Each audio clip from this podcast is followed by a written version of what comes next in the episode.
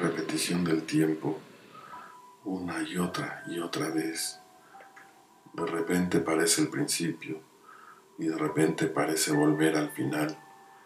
Todo se vuelve una maldita parábola. Y nosotros aquí, testigos de ese bucle de tiempo, sumergidos en lo más profundo del tren sin pasajeros. Las doce. Y sin perros. Sin fumar las vistas desde un televisor. Solo las doce de la noche. Otra vez. Puntualmente. Con esa puntualidad característica de los relojes. Afuera. Las sombras pasean libres sin sus dueños. Una pareja de sombras atrevidas escala una pared y reflejada sobre un tinaco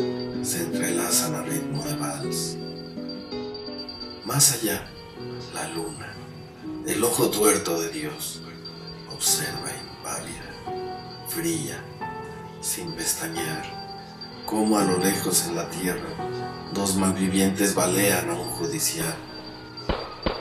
El judicial tiene familia.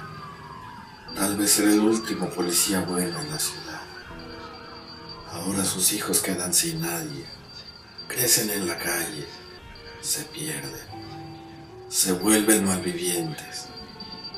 Una noche cualquiera se drogan, atracan una vinatería y justo a medianoche balean a un judicial.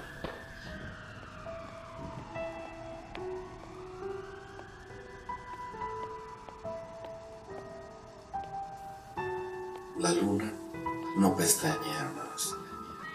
Los gatos suben a una azotea y con el viento nocturno, justo frente a un tinaco, comienzan un vals.